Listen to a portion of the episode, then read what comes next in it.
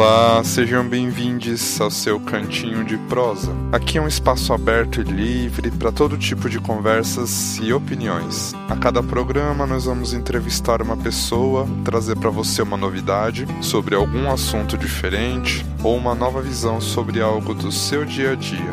Então, se ajeite e aproveite o seu cantinho de prosa.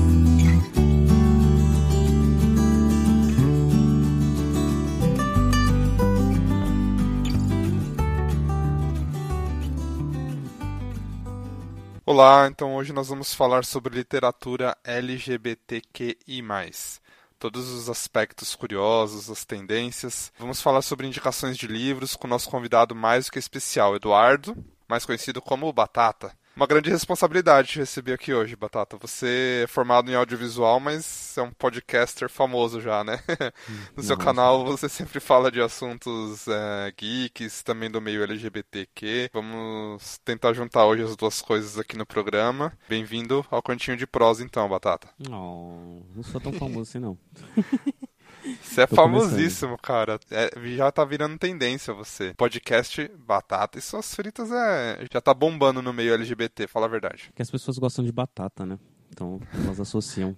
Quem não gosta de comer, né? Batata, deixa eu começar hoje com uma pergunta básica. Você acha que a literatura LGBTQI é um gênero literário à parte? Hum. Sim, como que eu posso explicar? Já começa pelo fato de você ter poucas você não tem tanta coisa assim que você consiga ler, né? São a gente brinca bastante quando a gente grava lá que é o, o gay briga por migalhas, né? E isso não deixa de ser em termos de literatura. É, isso porque eu tô falando de livros, né? Quando você entra em quadrinhos, então, se você pega as principais as principais indústrias de quadrinhos, Marvel, DC, por exemplo, você vai encontrar 99,9% coisas não relacionadas ao mundo LGBTQ+. Né? E, e até mesmo em relação a outras, é, ao que está fora do homem cis, né? Tipo, até mesmo a representatividade da mulher é mais recente nessa, nessa área, né? Da mulher, da, do negro, né? de tudo. De tudo. É só você pegar quando você pega aí a Marvel nos seus 10 anos de glória no cinema, que iniciou lá com o Homem de Ferro, você tem um filme que foi feito às pressas de uma mulher forte, porque eles não aprovavam fazer um filme de uma mulher e foi feito, e ainda toda a comunidade geek, nerd, os caralho a quatro, preconceituosa, machista, os cacete a quatro, ainda, né, ficou condenando o filme, que é o da Capitã Marvel. E você tem um filme, né, se você pegar um herói negro, você não tem outros. Todos os outros são homens brancos, héteros, cis. Quando você pega a principal equipe da Marvel, que são os Avengers, você tem uma mulher, nenhum negro, ninguém que represente o LGBTQ+. Isso se você for entrar em outras é, minorias, né, como a gente fala, né, que não são minorias e a gente trata como minorias. A representatividade, de uma maneira geral, em mídia, ela é muito pequena, né? Hoje a gente vai acabar falando mais sobre a parte de literaturas, né? Que envolve livros, quadrinhos, mangás, essas coisas. E eu citei a Marvel porque a Marvel é o principal, onde ela inicia é com os quadrinhos. E você não tem uma representatividade alta, né? Você teve agora recentemente, o ano passado, retrasado, não lembro, toda aquela polêmica, por exemplo, dos personagens do X-Men, né? Onde teve aquela babaquice com, no Rio de Janeiro, que o prefeito quis que tirasse o quadrinho porque tinha crianças que poderiam ver duas pessoas do mesmo sexo se beijando, né? Então, você tinha perguntado no início sobre ser uma algo à parte. É, ele é algo à parte porque ele é algo que falta, né? Ele é muito pouco, né? Hoje ainda né, a gente tem bastante, bastante livro dedicado a, aos jovens, né? Que a gente chama de Young Adult. E se você pega, por exemplo, lá atrás, quando a gente tinha nossos 15 aninhos, né? O que, que a gente tinha de representatividade, assim, para ler? Quase nada. Pelo menos o que eu lembro, o livro mais polêmico que todo mundo falava era o Terceiro Travesseiro. não, lembro se, não sei se você lembra disso. Era verdade. Foi o primeiro que bombou, né? Que, que realmente é. ficou mais famoso e também por ser uma história mais impactante, assim, né? É uma história putaria, mais. Putaria, né? Vamos por assim, né? Por ser uma história mais de putaria, né? Que tinha. De, de tudo. De todo, todas as coisas possíveis, inclusive, inclusive alimentos dentro, é, dentro do Inclusive livro. alimentos, que é a parte mais chocante do livro, né? É. é e, mas, e, é, e, tipo, esse livro, eu lembro que na época era o furor, assim, mas ele também foi. É, eu acho que bombou bastante por ele ser baseado numa história real, né? Então acho que as pessoas ficavam mais assim, ah, realmente uhum. é a realidade, enfim. Só que é, ele é bem fantasioso Sim. em algumas partes, né? Obviamente. Sim, eu lembro de muitos poucos livros de voltados para LGBTQ, na... não é nem voltados para LGBTQ, né? Voltados ao G, que é, você falar de outras, outras letras das siglas dentro do, de livros, de, dentro de literaturas, é muito mais para frente, né? É, a gente vai falar disso com certeza, é, porque isso é um ponto importantíssimo. Né? Eu lembro que eu li um romance espírita, eu lia muito romance espírita, porque minha mãe e minha tia, elas frequentam, sempre frequentaram locais espíritas, e eu tô tentando lembrar... O preço de ser diferente, né? O preço de ser diferente, esse mesmo. Foi é. o que eu, que eu lembro que eu li e faz muito tempo eu não vou te dizer que eu lembro muito da história, mas você fica pensando migalhas, né? Um único livro da minha juventude, vamos por assim, que eu lembro, é, são esses dois livros, O Terceiro Travesseiro e este O Preço de Ser Diferente. Eu não lembro de nenhum de ter lido nenhum outro livro que voltado para a sigla de uma maneira geral. É Agora, é de velho, sei lá, de uns quatro anos pra cá, que eu vi uma explosão de livros voltados ainda muito mais para gays do que para lésbicas, trans, bissexuais, gêneros fluidos. Muito pouquíssimos. Eu acho que eu li um único livro até hoje que envolve o gênero fluido. Né? Que é... que é o Menino de Ouro, deve ser, né? Que é muito bom. Não, é não porque o, o Menino de Ouro ele não é gênero fluido, né? Eu não lembro da história dele muito, eu lembro que ele era muito bom. É, o Menino de Ouro é. Eu não sei se ainda se usa esse termo, que é quando a gente fala hermafrodita, sabe? Ah, que, é verdade. É a história você... do menino lá do é, primo, é verdade. Uhum. Isso, que hoje a gente entende que não é hermafrodita, é trans, não é. E não é. Quer dizer, confundi, não é questão de é trans. É inter... Porque o, o o que acontece com, com esse menino é que ele tem os dois órgãos sexuais, né? Ele tem tanto o pênis como a vagina. E eu não lembro, eu não sei agora eu vou falar besteira se eu te falar que eu sei qual, como é que a gente trata. É o intersexo, né? Que é o I da o LGBTQI+, é o intersexo, né?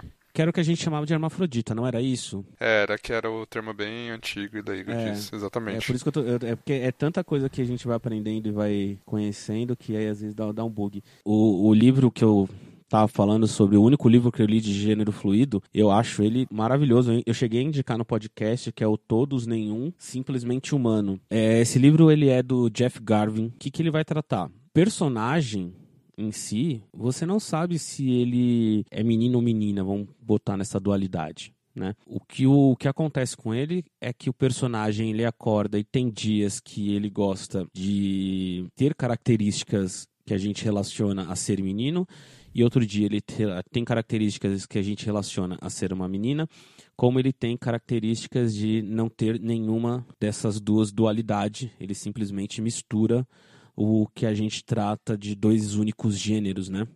Que é o homem e a mulher. E aí, ou seja, ele acaba sendo o gênero fluido porque ele transita entre os gêneros que a gente aplica hoje, né? Ele não é trans, ele não é, é cis.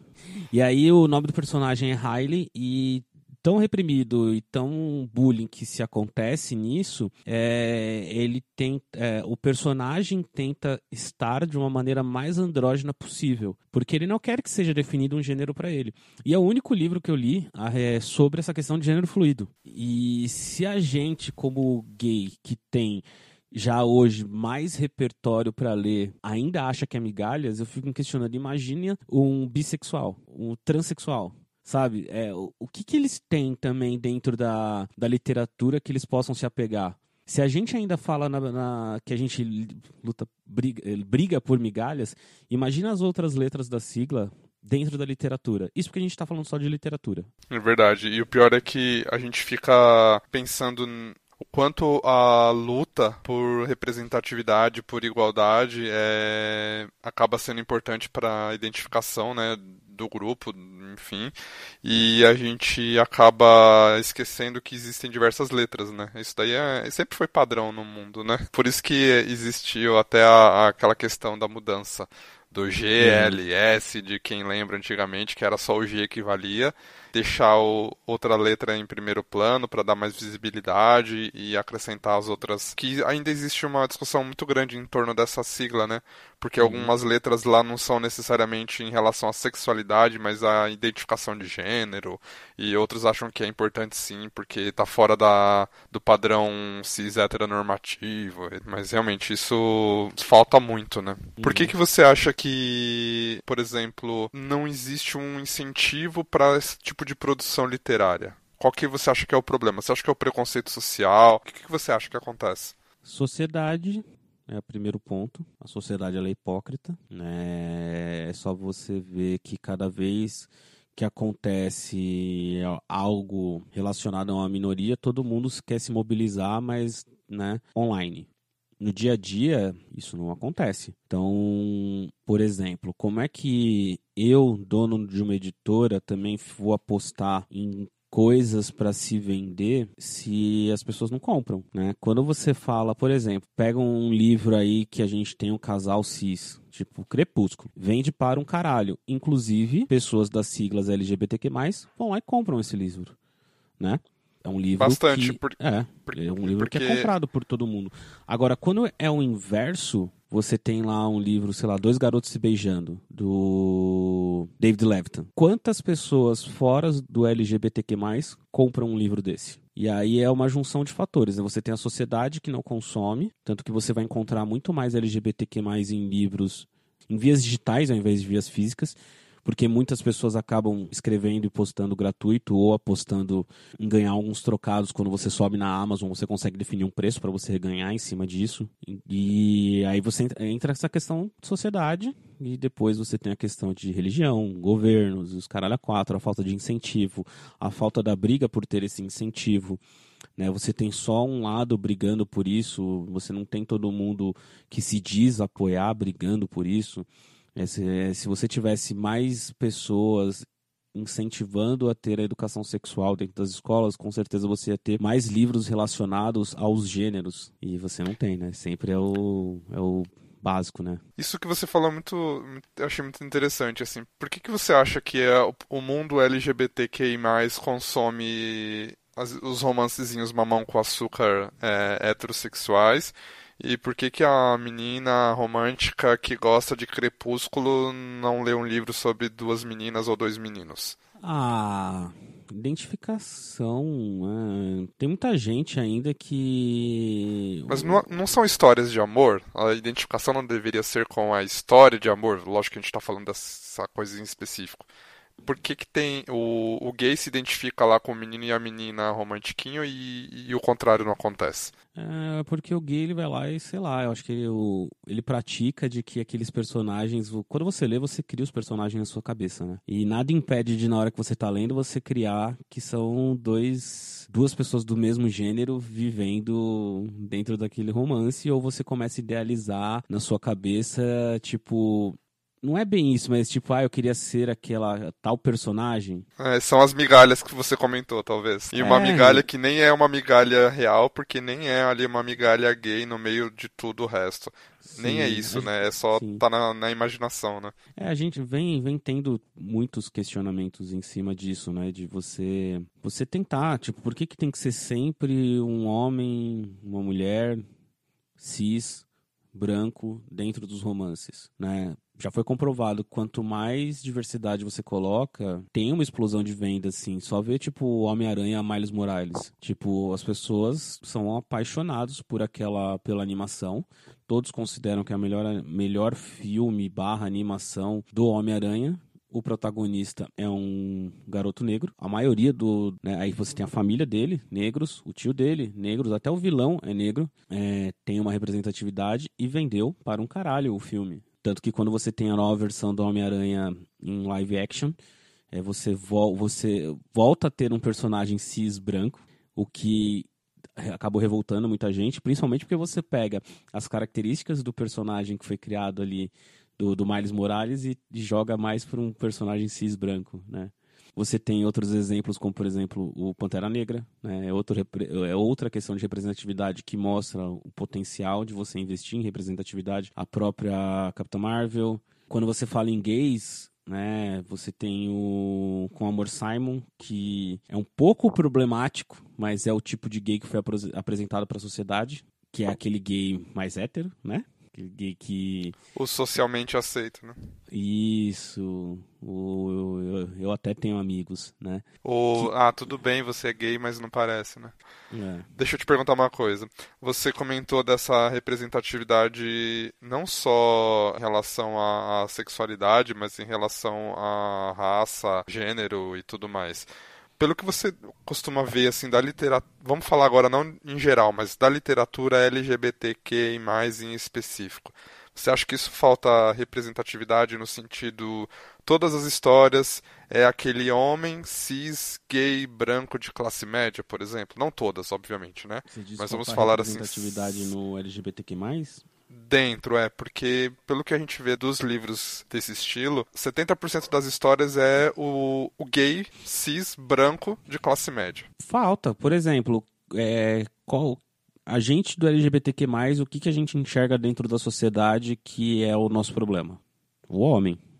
O homem branco cis. Dentro da LGBT+, aonde teve a maior representatividade? No G, que é um gay. E é o homem.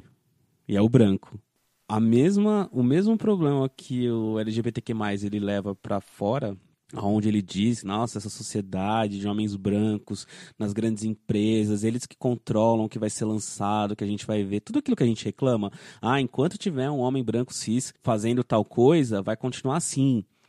Isso acontece muito dentro da representatividade LGBTQ+, porque a gente era taxado de GLS. Parece que foi um favor, né? O, o gay abrir e falar assim, ah, não, tem outras siglas, né? E quem comanda geralmente são homens brancos, inclusive é dentro do LGBTQ+. O, o primeiro a ter uma maior exposição na sociedade foi o gay por uma série de coisas também históricas de é, homofobias que aconteceram era, era onde tinha mais destaque, né? Era onde sempre mostravam pessoas apoiando, eram os gays. Surgimento do HIV, quem trouxe? A doença dos gays. Não é para família, que que é? Dois gays. A mulher, ela sempre teve a representatividade ali taxada pelos homens de é, sexualização, né? É sexy ver duas mulheres se beijando, né? Eu quero participar, né? E aí você descaracteriza a luta, né? Da, da letra L. E não é isso, né? A partir do momento que você agora, né, com as outras letras, você vê que tem uma briga interna, né, entre, entre as próprias letras das siglas, porque uma outra, né, eu tô falando de G, né, gay, lésbicas, mas você tem, por exemplo, o, o gay, a lésbica discriminando o bissexual. Né? Isso né? sempre teve, né, a aceitação ao bissexual é absurdamente recente, né. É, você não pode ter as duas opções, né, ou você é uma ou você é outra. E isso acontece muito dentro do meio LGBTQ+, né, que o, você tem muita briga dentro do próprio LGBTQ+, em relação às letras, né? Você tem cada vez mais novos gêneros e novas formas de expressão, novas né? Formas, de se é, expressar é, é, como indivíduo, de se identificar é, como indivíduo, né? Sim. Então a gente enxerga uma representatividade mais voltada para o gay, né? Quando você quer falar uma representatividade mais voltada para trans, lésbicas, bissexuais, foge um pouco do nosso local de fala, porque não é o nosso local de fala e às vezes a gente pode até acabar é, não enxergando certas coisas que eles enxergam dentro da sociedade, sabe? E dentro da nossa sigla. Então, quando eu paro para ler livros, né? O que, que vai me atrair mais? Livros gays. Por quê? Porque eu sou gay. Então, eu vou conseguir encontrar algumas mais variações hoje e até porque é o que é mais relatado dentro da mídia. Você não vê, né? Tipo, quando que foi o ápice da televisão brasileira em, rela em relação ao LGBTQ+. Quando teve dois homens se beijando. Quando teve duas Como mulheres. uma coisa de outro mundo, né? Isso, quando teve duas mulheres que tinham um relacionamento, é... mataram elas numa novela da Globo. Vamos derrubar o shopping morre todo mundo que a gente não quer mais aqui. Inclusive quem tá fora do padrão sociedade. E aí eu sei, cara, quando a gente fala de representatividade dentro do, dos livros, assim, o porquê que a gente acha que tem mais gays, eu acho que é muito pelo fato de o gay sempre esteve mais exposto na mídia, né? Consequentemente, é você acaba consumindo mais, né? Tem um livro que é bem interessante. É um dos meus, é um, sei lá, acho que acredito que seja um dos melhores livros ah, nessa temática que já foram feitos, que é o Quarto de Giovanni. Que ele é, ele é bem antigo, da década de 50. E o autor dele, James Baldwin, é um negro pobre uh, e escreveu sobre um gay branco uh, rico, né? Então é tipo muito isso quanto ele precisou focar no que é mais aceito para que ele conseguisse escrever uma história para chegar nas pessoas. Você acha que isso é um caminho necessário? Assim, é, tudo bem eu abrir mão um pouco dessa representatividade que eu poderia ter para pelo menos eu conseguir atingir e começar a chegar em algum lugar? É, quando você fala Ou... de um livro da, de, é de 60, é isso? É, da década de 50, é. Quando você, pega, quando você fala de um livro da, da década de 50, para ele foi necessário. Para ele é, já era complicado por ele ser negro. Agora imagina ser um negro gay. Agora imagina ser um negro gay pobre. escrevendo. É, um negro gay pobre. Aí um negro gay pobre escrevendo para o público gay. E aí eu ainda vou colocar tudo isso num livro. É, é, é complicado você falar de, um, de algo da década de 60 porque a gente não sabe qual era a condição deste autor e o porquê que ele é, qual, o porquê que ele fez esse livro falando, relatando com personagens brancos. Lá atrás era muito mais aceito, né? É, muito mais, muito, muito. Se hoje a gente já reclama disso, imagine lá atrás é, você aceitar é, o negro gay pobre, saca? Se hoje a gente já questiona verdade, para um caralho isso, o... imagina na década de 50. É, e tanto que o, esse autor, além de tudo isso, ele é um autor né, americano, e ele faz a história se passar na Europa, né? Pra ter aquele charme, pra ter aquela uhum. coisa toda. É, é bem. É, mas é um livro incrível, assim. Literariamente, ele é um livro impecável. Sim. É muito bom, assim. E eu queria até te perguntar disso, assim. Você acha que os livros é, LGBTQ que a gente tem uh, hoje em dia, eles são bons, literariamente falando, assim, ou eles são mais pop? Acabam sendo muitas vezes mais voltados para aquelas coisas autobiográficas que me inspiram a escrever uma história, sabe? Alguma história de vida que eu já passei, ou que eu sei que alguém passou, e aí eu vou basear nisso. Ou ele realmente é uma construção literária. Ah, difícil, hein?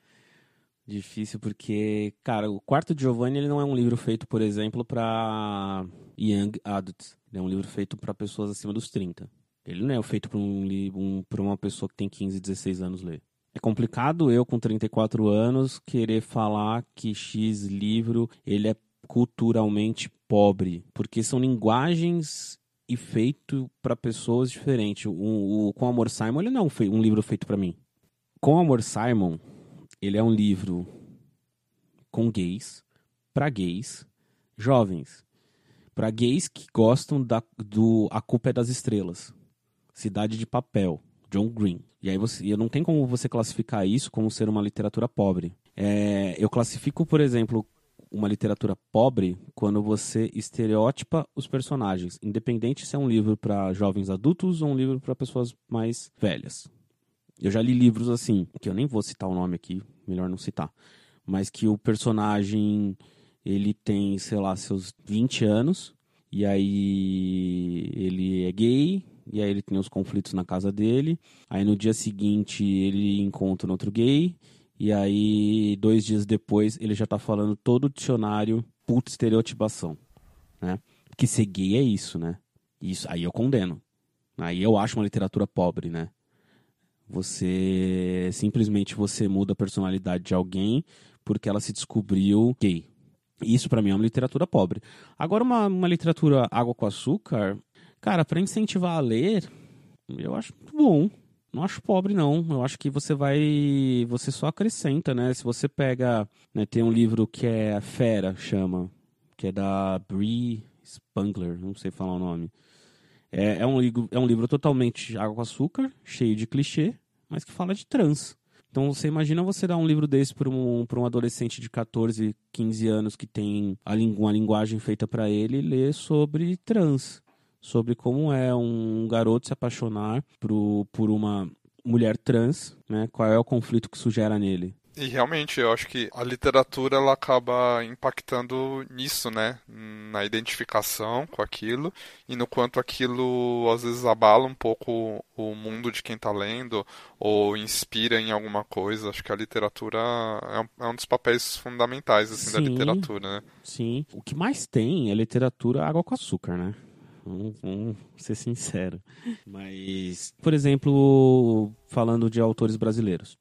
Né, você tem o 15 Dias, que ele é um livro do Vitor Martins, aonde você relata é, duas situações, né? A questão do adolescente se descobrindo como gay, você tem a questão do preconceito também, né? Envolvendo religião, e você tem, por mais que seja um, relaciona um livro Água com Açúcar, ele trata de um assunto que é do gordo. Né? Um adolescente gordo que não aceita o seu corpo e acha que aquele garoto de que tem também tem 15 anos, que é magro, lindo, maravilhoso, não gosta dele, não vai gostar dele nunca, porque ele tem curvas a mais, enquanto o outro é todo sequinho, malhadinho, bonitinho, ou é todo magrelo. Isso foi muito incrível, porque foi uma, se não a primeira, uma das primeiras vezes que eu vi esse tipo de representatividade, porque fugiu daquela coisa do gay padrãozinho, né? É retratado no, no livro. Sim. E é muito. Porque o autor é bom, assim, a escrita dele é, é bem simples, mas ao mesmo tempo é, é, é, gostosa, envolvente, sem ser brega, por trazer esse tipo de representatividade do padrão fora do do ideal socialmente aceito, é, principalmente na comunidade gay, né, que sabe como se baseia nesse tipo de padrão de corpo, é, foi uma sacada muito incrível e foi muito bem feito, Sim. né? E eu acho que ele, é, eu não sei nem se é muito baseado nele, né, mas eu acredito que ele relata um pouco das experiências dele ali. Eu assistia muito, muitos vídeos do Vitor Martins, ele era booktuber, né? Hoje acho que ele não deve estar fazendo mais vídeo, ele está mais dedicado a essa área de escrever. E é um livro água com açúcar, né? Que a gente fala que é água com açúcar. Um livro água com açúcar não quer dizer que ele é mal escrito. Né? Você vai ter livros aí que são água com açúcar e são uma bosta, mas a sua grande maioria, só o fato de estar tá trazendo uma representatividade para jovens adultos, coisas que nós não tínhamos quando a gente tinha 15 anos, é muito bom. Né? Tem um outro livro do, do menino que é o Você Tem a Vida Inteira, que também é um romance água com açúcar, aonde você vai tratar da questão do HIV. Algo que eu fui Muito realmente parar para pensar né? com, é, eu tinha mais de 30, eu tinha, sei lá, eu li tem um ano, dois anos esse livro. Acho que foi ano passado que eu li esse livro, 2019, ou seja, 33 anos depois é que fui parar para pensar o que era o HIV. Imagina se eu tivesse isso com 15 anos. E essa molecada que está aí hoje tem a possibilidade de ler isso. São dois livros que estão sendo, já foram traduzidos para o inglês, para você ter ideia. Então, de tamanha representatividade que tem neles, eles, tão, eles foram lançados nos Estados Unidos. Então, voltando para a pergunta lá de se os livros LGBTQ+, são construídos, bem construídos literariamente, né? Não sei falar essa palavra, tem um problema de dicção. Literariamente. É, literariamente, isso eu estou aprendendo ainda.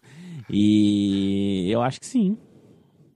Tudo é uma questão de quanto da, da idade que você tem, de você entender que aquele livro ele é feito para determinadas cabeças, não é nem só questão de idade, que às vezes pode ter 35 anos, mas cabeça de 12, né? A gente encontra muito disso, ainda mais no mundo gay. mas, ah, isso é verdade. É, é, eu acho que é muito da, de como você encara. Eu, eu só não acho que é construído, não é muito bem construído quando você estereotipa as pessoas. Aí isso para mim é uma bosta, aí eu xingo muito no Twitter. Você sente falta de alguma coisa nas histórias que você costuma ler? Na sua opinião, assim, ah, eu acho que um livro LGBTQ que eu pegue para ler é, poderia ter isso, e nunca encontro isso num livro. Ah, eu, ah, eu sinto ter mais quartos de Giovanni. Eu sinto falta disso. Você tem ainda um livro ou outro, né? Qual que é o nome daquele lá que a gente gosta, Léo? Que teve o filme agora? Me chame pelo seu nome? Isso, Call Me By Your Name, né? É, é um outro livro que ele retrata, ele é um pouco mais cru, né? Essa questão do, do sexo, por exemplo, né? Tem a, as analogias que fazem da, com a fruta, né? E eu acho que talvez seja um próximo passo é você começar a ter mais livros assim. Isso eu sinto falta, né? Você tem, você tá, tá aumentando a sua linguagem com os jovens, mas esses jovens estão crescendo. Então acho que está faltando você ter é, temas mais profundos, mais cru de como é, é, é da parte mais. É, não é suja, sabe a palavra, mas da, da, daquela coisa mais crua do que é o LGBTQ. sabe? Menos mamão, menos mamão com açúcar e mais no sentido de é assim que eu me vejo e não tem problema nenhum eu me ver assim, né? É, não tem aquela coisa pudor, romantizada. Isso, é, no, menos no, pudor, exatamente. Menos princesa Disney, sabe? Que a gente tem muito isso é da, da princesa Disney no, nos livros, né? Encontrei o meu príncipe encantado, passei por todos os problemas, chega no final e viveram felizes para sempre. Né? Que, no, que no, na literatura gay em específico, o problema todo, o vilão da história é sempre a família ou a aceitação social de algum lado, né? Sempre, a igreja. sempre voltado para isso. É. é. Eu Exatamente. acho que falta você começar a ter mais livros mostrando a parte suja do LGBTQ+, também. Todos os conflitos que tem dentro da, da sigla, sabe? Mostrar um pouco o que é o underground de ser LGBTQ+, porque você entra em vários fatores, né? Por exemplo, eu nunca li um livro aonde o personagem principal é uma drag. Já li livros aonde tem personagens que são drags. Mas o personagem principal ser uma drag eu nunca li. Legal isso. E eu, isso daí me leva, leva a uma pergunta que eu queria te fazer. Uh, você acha que é mais importante ter uma história LGBTQ e mais? Tipo, a história é assim. Ou você acha que é mais importante ter uma história voltada ao público geral com um personagem significativo, que não seja um personagem secundário, hum. um personagem significativo LGBTQ e mais dentro dessa história voltada ao público geral. Porque não. eu não sei, se, não sei se você sente isso, mas uh, as histórias uh, desse estilo, em geral, elas sempre se voltam para a sexualidade. Você nunca vê uma ficção científica, uma ficção medieval, que o protagonista é gay e não é isso em torno disso que gira a história, né? É em torno da, do que está acontecendo ali mesmo e o fato de ser é, gay, lésbica, bi, trans, etc. é um, só uma característica da personagem, não é o principal da história. Sim. Você acha que é mais importante o quê? Você ter um uma história só disso ou algum personagem forte dentro de uma história geral? Os dois. Os dois. Eu acho que tem que ter. A variação, ela tem que estar tá em tudo. Você tem que continuar tendo o livro do, do homem cis com a mulher cis, que são felizes para sempre, mas eles têm um filho trans, uma filha trans. Por que não? E ao mesmo tempo você tem que ter livros também voltados específicos a a drag, ao gay, a lésbica, a trans, ao bissexual, ao gênero fluido. E com personagens também héteros ali participando daquela história, porque eles fazem parte do nosso mundo, né? Eu não conheço só gays, sabe? E cada tipo de história acabaria, não sei, talvez acabaria tendo um papel, né? Que a história Sim. do LGBTQI+, pode ajudar na questão da aceitação, da descoberta, da autoidentificação. E a outra história voltada ao público geral com algum personagem que não seja caricaturesco, né? Que a gente sabe todos esses problemas que uhum. existem. É, pode ajudar na questão da aceitação social, né? Porque a gente vê hoje essa questão dos personagens não hétero, fora da heteronormatividade inseridos nas novelas e nos filmes, uhum. acaba gerando uma abertura em algumas famílias para se falar sobre o assunto, né? Para acabar criando, eu já conheci amigos assim que o pai acabou entrando num processo de aceitação da sexualidade do filho por causa do personagem da novela, sabe? Então, acho que tudo acaba tendo seu papel, né, na sociedade, né? Sim. É... Uma outra coisa que eu sinto falta é ter mais naturalidade também. Por exemplo, tem um, um mangá que agora está saindo no Brasil, que sempre falo para todo mundo, que é o Given, né? E o Given, os personagens são gays, mas o ponto principal do mangá, e tem um anime, né, no Crunchyroll, é, não é o fato de eles serem gays. O ponto principal é uma banda que eles têm, é a depressão, é a... os três pontinhos final é, ah tá, eles são gays. O resto é toda uma história que poderia acontecer com pessoas héteros, sabe, gente hétero. E na verdade é uma história que os personagens são gays, mas você não tá preocupado em só ficar retratando que eles são gays. Ah, eles são gays. Tá. Ok. Qual que é a história em si? Eles têm uma banda, é, tem o fato da depressão, tem é, a primeira paixão da pessoa, sabe? Eu sinto falta dessa naturalidade. Né? Porque geralmente quando você tem livros gays, você acaba retratando é, primeiro toda a autoaceitação da sociedade, as dificuldades que ele vai ter da família, que a família vai assumir, a sociedade não vai aceitar, ele tem que escancarar o armário e sair gritando, ai, sou gay, sabe? ai, sou, sou de algum, de outro gênero, sou fluido, sou bissexual. Quando você juntar essa naturalidade, você acaba tendo esse, esse mundo, você transforma um mundo onde você consegue ter vários tipos de personagens numa única história. É verdade. E tanto que, sabe o, o, o André Assman, ou Assman, sei lá, que é o autor do Me Chame Pelo Seu Nome, hum. ele tem um, um livro agora que ele chama me Encontre. E esse livro Me Encontre é assim, primeiro que esse autor é sensacional, né? O jeito que ele escreve é, é, é, fenomenal. E ele retrata muitos anos depois da história do Me Chame pelo Seu Nome, quando o menino já é adulto, mais velho, só que não é a história do menino, é a história do pai. E é muito interessante porque ele mostra exatamente isso que você estava comentando, assim, é o quanto a sexualidade do filho não é o principal do que está acontecendo ali, né? Uhum. O que está acontecendo ali é, é a, enfim, a história do pai e a sexualidade do filho é um, é um assunto de jantar, assim, de e aí, Sim. você saiu com alguém e tal e acabou, tipo, não é em torno disso que gira a história. Sim. E eu concordo, acho que essa falta de naturalidade, e eu acho que é normal, né? Porque quando é, esse tipo de, de história quer brigar pelo seu lugar, ela precisa chegar com o pé no peito, né?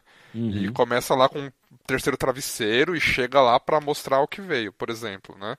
E depois você vai, obviamente, desenvolvendo e amadurecendo tudo isso. Acho que é um processo natural que vai passando até você se encaixar e mostrar que é tudo natural. Mas acho que para brigar pelo seu espaço você precisa se chegar com o pé no peito, senão ninguém te enxerga, não é? Sim, sim, com certeza. Você estava falando de mangá e a gente comentou de algum desses livros, tipo Love Simon ou Call Me By Your Name e tal. Você gosta dessas adaptações para o cinema? Ou você acha que fica muito uh, óbvio quando você traduz um livro desse para um filme? Hum, como assim? Me explique. Você gostou das adaptações de livros LGBTQI+, que você viu no cinema? Por exemplo, tem o Me Chame Pelo Seu Nome, que saiu o filme. Uhum. Tem aquele Boy Erased, que é bem polêmico, que fala da questão da, da religião. Sim. Tem o Love Simon em si, tem o Brokeback Mountain, que também é um livro. Uh, aquela garota dinamarquesa que é sensacional, talvez é, é uma das melhores adaptações de, de, de livro para filme. É, são poucos, né, que dá certo, né? A Garota Dinamarquesa é maravilhoso que conta a história da transição do personagem e de uma maneira bem eu acredito que seja uma maneira bem realista todo o sofrimento de você fazer essa transição na época que ela foi, que foi feita essa transição com a medicina kit que existia. Mas aí você tem o Call Me By Name, que ele é um o problema com Call Me By Name é que eu acho ele um pouco muito parado, muito tipo academia de Oscars vai escolher, sabe? Ele não é feito comercialmente, né? Eu não vi esse filme, você acredita? Eu sou fãzaço do autor, do livro, de ter, tipo, querer moldurar algumas frases que ele escreve hum. na parede, mas eu nunca vi o filme. É, o, o filme em si, eu acho que. O livro eu acho uma, melhor relatado, escrito. O, o filme você tem que ficar muito mais na base do, do visual e eu acho que falta alguma coisa. Né? Então não sei se ele é tão bem adaptado, mas talvez seja uma questão de gosto pessoal, né? E aí você tem o outro que você falou agora, Boys Erased. Não li o livro ainda. É, eu não gosto desse filme. Hum, eu assisti ele, eu acho que de novo é aquela parada de você definir. É, é, não sei, não sei explicar, mas é de novo, é você coloca nós contra eles, a religião contra o, o, a sexualidade. Eu, não, eu, eu quero ler esse livro para ver se é do jeito que foi feito o filme. E aí você tem o Comor Simon. O problema do Comor Simon é que o personagem ele é errado do início ao fim, né? Ele é machista para um caralho, né? Estereótipo, né? Bem do gay é, padrãozinho. Esse né? é o gay que a sociedade aceita, né? É aquele que não tem trejeitos, olha só. Ele é o gay tóxico gay, também. Né? Ele não parece gay. E ele não gosta de gays que pareçam gays, né? Acho muito legal você ter um filme destinado a esse público, mas não é um como deveria ter sido exposto às pessoas. Vamos ver agora com o seriado, né? Agora vai ter o Love Victor, que ele já começa com polêmica porque o personagem é gay, mas o ator não é. Aí é uma outra discussão para um outro episódio. que aí, aí tem que se pensar em muita coisa. Porque afinal nem existe ator gay, né? Tipo, é, é difícil de achar, né? É muito difícil de achar. É, mas é, é, aí é uma outra discussão, e a gente vai entrar em discussões de representatividade no meio artístico, de trazer pessoas que já tem aquela característica para representar aquilo que está sendo pedido, sabe? Então aí é uma outra discussão, é um outro episódio, é muito mais coisa que a gente precisa entrar e aprofundar. Sim, e todas essas assim essas críticas que você acaba tendo e o seu consumo da literatura LGBTQ em geral Uh, você já entrou em contato com algum autor, assim, de, tipo, procurar rede social e elogiar o trabalho, ou falar, pô, vacilou nesse, nisso que você comentou? Você já, você já fez isso? Porque eu acho que hoje em dia é bem comum isso, né? As pessoas entrarem em contato e dar esses feedbacks com os autores, porque é cada vez mais acessível, né? Eu já reclamei, já fiz uma crítica, tipo, em rede social, assim, no Scooby, acho, de um livro que eu me senti ofendido do jeito que ele tra... que, do jeito que ele estereotipou os gays. Mas não foi diretamente ao ator, ao autor. Foi uma resenha e o autor leu. Ah, ele, ele leu? Leu. Leu porque apareceu lá, não lembro se ele curtiu, se ele comentou, o que que foi.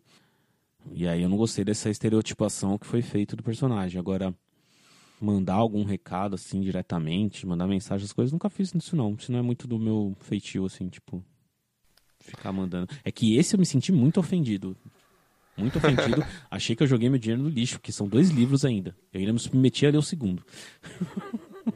Tá, não fale o nome, por favor. Ou fale para as pessoas não lerem. Qual é o nome? Não, você lembra? Não, nem Vamos lá. Você falou que o seu primeiro livro foi o primeiro, o terceiro travesseiro, certo?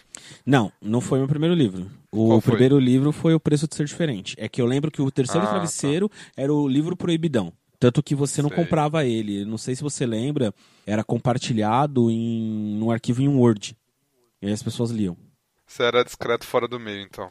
Não, é porque eu realmente. Porque faz muito tempo, né? Eu não lembro de quanto que é o terceiro travesseiro. E o preço de ser diferente eu lembro, porque como eu lia muito livro espírita, é, esse foi o meu primeiro contato de uma literatura LGBTQ gays, né?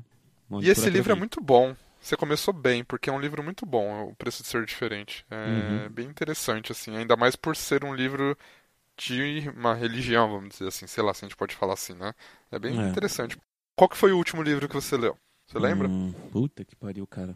Calma. É muito livro que eu leio. É muito livro mesmo. Eu já li, entre livro e quadrinho esse ano, eu tô no meu 74. Tô no meu 75 agora foi o Feitos de Sol, do Vinícius Grosso. Foi exatamente o mesmo que eu acabei de ler. Você gostou? É verdade. Ah. Não é porque ele é mal escrito, eu... ele é muito bem escrito, o Vinícius escreve muito bem. Eu já li outro, outro mas acho que já li mais dois livros dele. Mas é. Acho que é o Garoto Atropelado, o outro livro dele, e tem mais um, se eu não me engano, que ele escreve com outra pessoa. E esse não, não, me pegou, os personagens não me pegou, é toda aquela mesma coisa, a religião, o sofrimento gay, não assumir, o apoio em casa por ser diferente. E acho que eu tô um pouco cansado disso.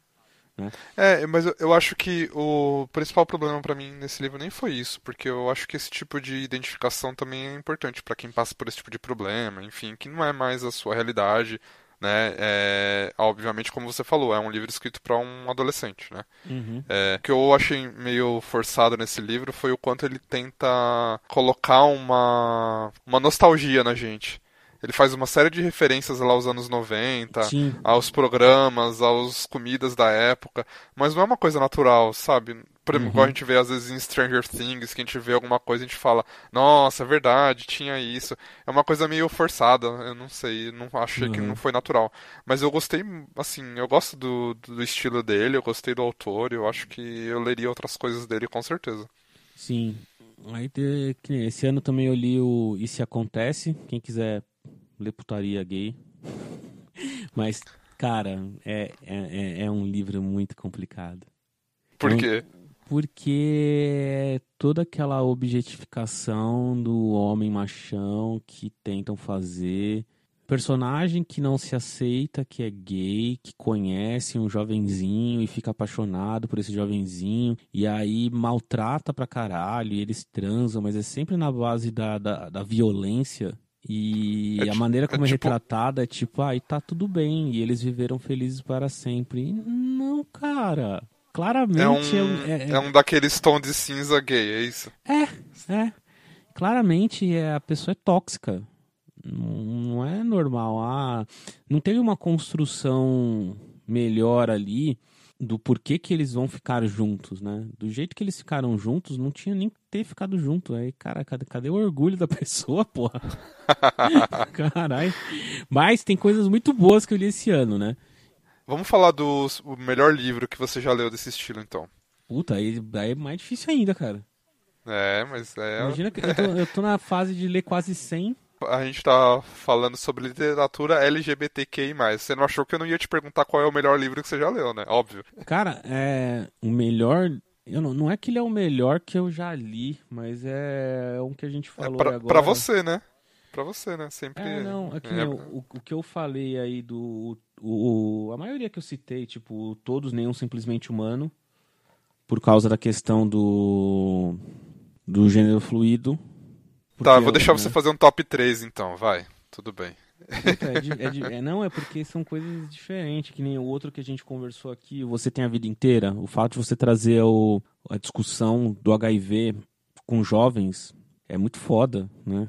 Caralho, você mostrar que AIDS e HIV são coisas diferentes numa linguagem jovens adultos. E eu com 34 anos nunca tinha parado para pensar nisso. Então, eu considero que é um livro também que é muito importante para se ler. Por mais que ele seja água com açúcar.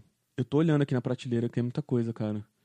Fala os teus aí que eu vou pensando aqui. Quando você pensa no terceiro aí, eu vou falar os meus três, que com certeza é o quarto de Giovanni, que é muito bem escrito. Diria que O Menino de Ouro, que é um livro que me impactou bastante, que fala dessa intersexualidade e é muito bem feito, é de uma maneira bem gostosa a história, mas é pesado também. E o outro é o Me Chame Pelo Seu Nome, obviamente, que eu quero escrever como esse cara um dia na minha vida. Enfim, é impossível, mas ele é muito bom. André Assman é. Nossa. Sim. O quarto Giovanni também, ele tá no meu top 10. Porque acho que é, um, é uma boa introdução para você sair do jovem adulto para algo mais Complexo, né? Mais denso. Né? complexo, né? mais denso, mais camadas ali. Verdade. Então acho Vou te que fazer o Giovanni é bom para isso. Vou te fazer a última pergunta, então. Uh, antes da gente ir para a segunda parte, Batata. Você, aliás, duas perguntinhas. Você tem vontade de escrever um livro? Tenho, mas não tenho capacidade. Por que você acha que você não tem capacidade de escrever um livro? Você já leu livros ruins, cara. Você viu como é, exatamente é por isso. exatamente por porque o dia que eu tiver como descrever situações densas e com várias camadas, como o Calm By Your Name ou o Quarto Giovanni, talvez eu escreva. Hoje, se eu paro para escrever, as primeiras palavras que vêm na minha cabeça para escrever, elas se tornam algo totalmente. Não sei explicar, mas água com açúcar, talvez, sei. eu preciso que não deixa de ter seu mérito, né? A gente não é. precisa, por exemplo, você na sua, vamos falar assim, na sua exploração, fora da sua zona, sua rotina de trabalho, que foi o seu podcast. Você não precisa começar a construir um podcast se imaginando como alguém que já tem uma experiência, já tem uma capacidade de comunicação, uhum. ou é, já é um youtuber famoso. Você dá os primeiros passos. Talvez para escrever pode ser o mesmo processo, talvez, não sei. Ah, sim, não, mas eu já tentei mais de uma vez. Aí eu comecei a perceber que não, não tá ficando do jeito que eu quero, aí parei, porque eu acho que é, primeiro eu preciso encontrar um caminho, mas eu tenho muita vontade de escrever. Eu tenho vontade de escrever, porque eu sempre escrevi roteiro, né? Roteiro de curta, roteiro de seriado, alguns eu cheguei a gravar. Tem um curta, né, no, no YouTube, mas nada Qual voltado para LGBT. Oi? Passa pra gente o nome. Passa pra gente o nome do seu curta no YouTube. Ciclo da Vida. Então, o seu curta no YouTube, o Ciclo da Vida. Vou assistir. Estou curioso para ver. Batata, última pergunta. O que você acha que o futuro reserva para a literatura LGBTQI+. Como você enxerga daqui a alguns anos esse mercado, esse nicho? Ah, eu espero que evoluindo cada vez mais, né? Eu acho que ainda tem dar um, passos maiores aí. Mas hoje você já encontra, por exemplo, livros que aventuras históricas LGBTQ+, tipo Você encontra, tipo, cavaleiros gays, cavaleiras, né? Não sei se é cavaleiras que fala. Mas coisas assim, tipo. Imagina você, se você tiver um romance de época lá atrás, gays, né? Mais, mais romances de épocas, né? E o que eu espero é que você que esses autores que hoje eles escrevam, escrevem para jovens adultos, como eles também vão envelhecer, que eles comecem a escrever coisas mais densas, né? Estude um pouco mais desses mundos do LGBTQ+, do, na parte underground, com mais camadas. Legal, muito bom. Espero que seja assim mesmo, né? A gente precisa de mais produção e mais conteúdo. Uh, bom, é isso. Vamos para a segunda parte. Agora é a hora dos, da sua vingança. Depois de eu fazer 213 perguntas para você, é a sua hora de fazer uma pergunta para mim. Eu quero saber de você. O que, que você espera? Que, como é que você espera que seja a literatura LGBTQ+. Ah, eu tenho a mesma opinião que você. Eu acho que é, eu gosto, eu sempre gostei de ler. E eu sempre fui rato de biblioteca, sempre devorei, inclusive tenho centenas de livros em casa, né? E eu sinto falta disso também que você comentou, às vezes de uma profundidade maior na história, das camadas dos personagens. E eu acho que eu espero que seja assim mesmo, como você comentou, que a gente consiga ter um, um amadurecimento, né, um desenvolvimento dessa literatura, que é importante também e que pode trazer outras formas de expressão e de inserção social para a comunidade. Ah, Batata, indica pra gente, se você quiser, obviamente, seu arroba, seu canal, onde as pessoas podem ter contato com o que você faz, ou criticar alguma das observações que você fez, elogiar alguma das indicações. Ah, lá no Spotify, né? Vai lá no Spotify ou no Instagram, procura Batatas Suas Fritas. A gente tá lá falando de gay pra gay. Que só tem gay naquele podcast agora. Nunca vi isso. Sumiu tudo hétero. Espantamos. Mas vai lá, Spotify, procura lá, Batatas Suas Fritas, ou vai no Deezer, procura no Instagram também, arroba Batatas Suas Fritas. Qualquer agregador de áudio nós estamos também, Batatas Suas Fritas. Muito bom.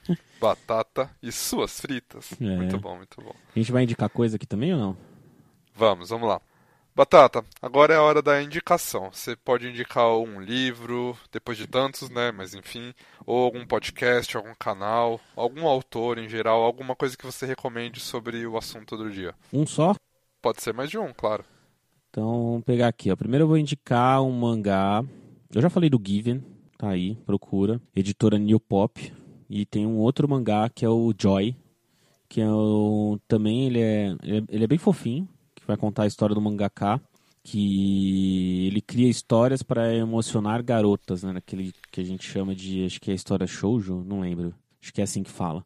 E aí pedem para ele criar uma história voltada para BL, né, Boys Love, né, que é a maneira como é separada, né, Geralmente no mangá eles separam os gêneros entre masculino, feminino, gays, héteros, cacete a quatro, e quando é voltado mais para o público gay, eles chamam de boys love. E aí tem essa. E aí durante essa história, o que, que ele decide fazer? Ele, tipo, ah, eu preciso entender como é se apaixonar por um homem. E aí ele começa a fingir que está apaixonado pelo assistente dele, né? E aí se desenvolve a história. E é, não é focado na putaria, né? E mangás geralmente são focados em putarias, né? Independente de. É toda aquela sexualização do corpo, né? Tanto da. Quando a gente fala de, de das mulheres, como do homem, e principalmente quando você também tem os gays, é sempre a sexualização do corpo. São poucos mangás que você consegue ter histórias mais fofinhas, que é como esse do Joy ou do Given, que eu falei. É, então eu recomendo que leia este daí. Se a gente for como falar. Como que se escreve Given? Given, G-I-V-E-N. Given. Ah, Given, em Given. inglês. Ah, e tá, esse outro é Joy, J-O-Y. É... Vamos ver aqui, de livro, eu acho que de todos, a gente já falou uma porrada aí de livro. Eu acho que eu não vou falar mais nenhum, não. Tem bastante coisa aí, já que a gente citou de livro. Já tem bastante. Mas eu vou falar da, do LGBT Podcasters, do arroba Instagram. Se quiser escutar mais podcast voltados ao LGBTQ+, segue a tag lá, que é o, LGBT Podcasters. E lá tem. São, nós somos hoje é quase. L, é LGBT. Isso, Podcasters. É, eles, hoje não tem as outras letras, só tá como LGBT Podcasters. É algo que a gente já pediu para eles lá dar uma olhada se não vale a pena trocar. Eu não sei se também tem a questão de já, já terem usado, né? Não sei. Mas hoje tá como LGBT Podcasters e são mais de 40 podcasters fazendo episódios semanais, quinzenais, voltados pro público e, LGBT. Isso é um arroba do Instagram, é isso? Isso, lá no Instagram ou o site mesmo, lgbtpodcasters.com.br. E tem a playlist também no, no Spotify, LGBT Podcasters, que aí tem vários podcasts voltados ao LGBTQ+.